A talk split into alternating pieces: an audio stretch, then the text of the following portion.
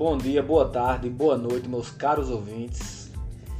Sem mais delongas, vamos dar continuidade ao tema Código de Processo Penal e alterações trazidas pela Lei 13.964 de 2019, o chamado pacote anticrime.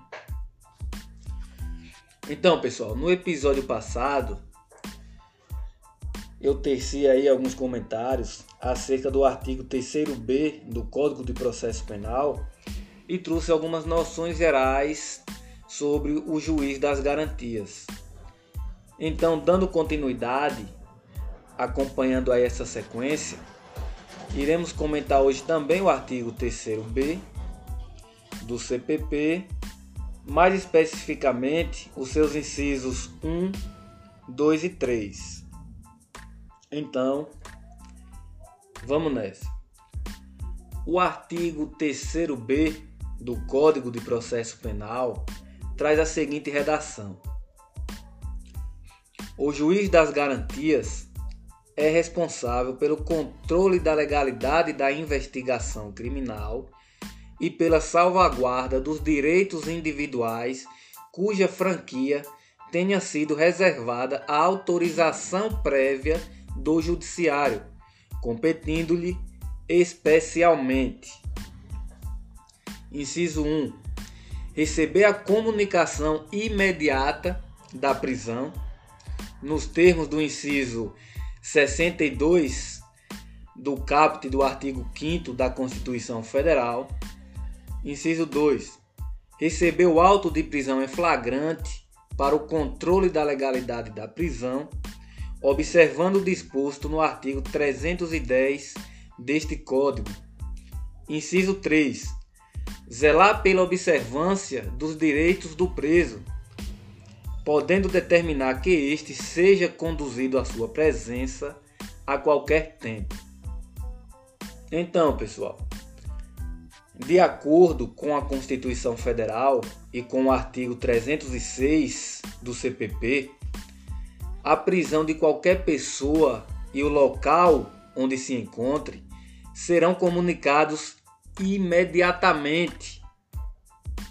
E serão comunicados imediatamente a quem? O artigo 306 nos informa. A prisão em flagrante será comunicada imediatamente 1. Um, ao juiz competente 2. Ao Ministério Público. E 3. A família do preso ou a pessoa por ele indicada. Então, com a criação do juiz das garantias, é ele o responsável por receber essa informação. Assim como também é ele o responsável por receber os autos de prisão em flagrante. Não confundam, pessoal, informação imediata com remessa dos autos. Uma coisa é uma coisa, outra coisa é outra coisa. No ato da prisão em flagrante, no momento em que o agente é preso em flagrante delito, o juiz da garantia deve ser informado imediatamente da ocorrência dessa prisão. E dentro de 24 horas dessa prisão, a autoridade policial deverá remeter esses autos ao juiz competente. E como todos nós já sabemos, o juiz competente para atuar na fase pré-processual, o juiz competente para atuar na fase de inquérito policial é o juiz das garantias, assim como preceitua o artigo 3b do CPP. É como se a autoridade policial responsável dissesse o seguinte: Olhe, senhor juiz, Fulano de Tal acaba de ser preso em flagrante delito. Por isso eu estou imediatamente te comunicando essa prisão e dentro de 24 horas estarei eu te encaminhando os autos dessa prisão em flagrante. Pois bem, pessoal, Recapitulando, feita a prisão em flagrante, essa prisão deverá ser comunicada imediatamente ao juiz das garantias.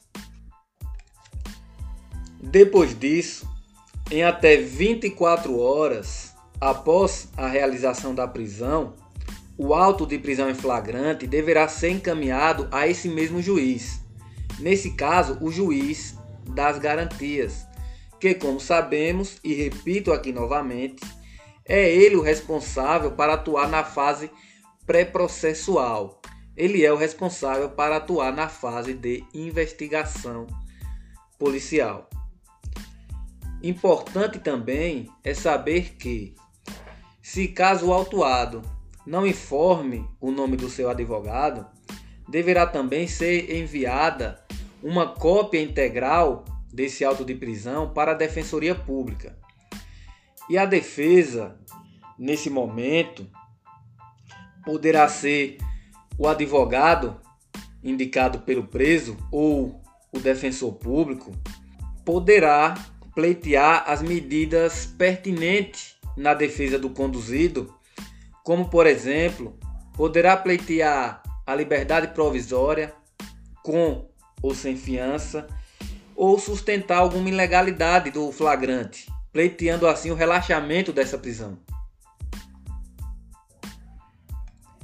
Feito isso, pessoal, sendo feita a prisão em flagrante, esta será informada imediatamente ao juiz. E dentro de 24 horas, os autos dessa prisão em flagrante deverá ser enviada a este juiz que irá recebê-los. E em recebendo esses autos, o que o juiz deve fazer? O que o juiz faz no momento em que ele recebe esses autos de prisão em flagrante? Pois bem, de acordo com o artigo 310 do CPP, após receber o auto de prisão em flagrante, no prazo máximo de até 24 horas após a realização da prisão, o juiz deverá promover a audiência de custódia. Esta audiência contará com a presença do acusado e de seu advogado ou membro da Defensoria Pública e com a presença do membro do Ministério Público. E nessa audiência, o juiz deverá fundamentadamente Vamos lá a leitura do 310. O artigo 310 informa que o juiz, ao receber os autos de prisão em flagrante, deverá fundamentadamente, inciso 1, relaxar a prisão ilegal ou converter a prisão em flagrante em prisão preventiva quando presente os requisitos constantes do artigo 312 deste Código e se revelarem inadequadas ou insuficientes as medidas cautelares diversas da prisão, ou conceder liberdade provisória com ou sem fiança. Prestem atenção, pessoal, que esse inciso 2 do artigo 310 em respeito ao sistema acusatório, para que o juiz possa converter o flagrante em prisão preventiva, seria necessária a requisição do Ministério Público ou a representação da autoridade policial.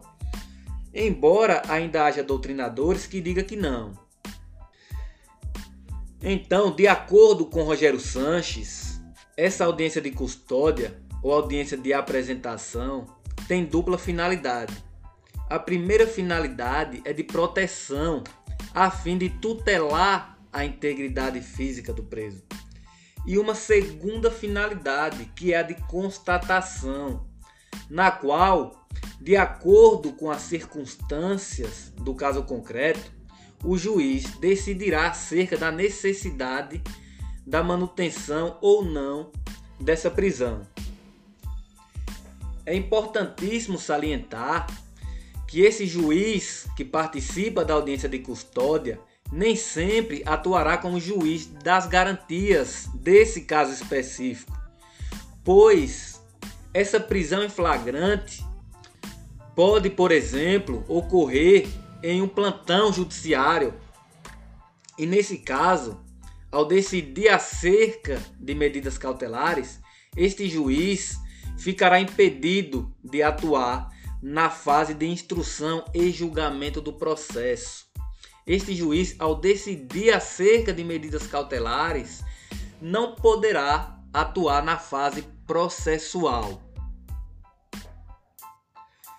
Então, pessoal, é isso aí.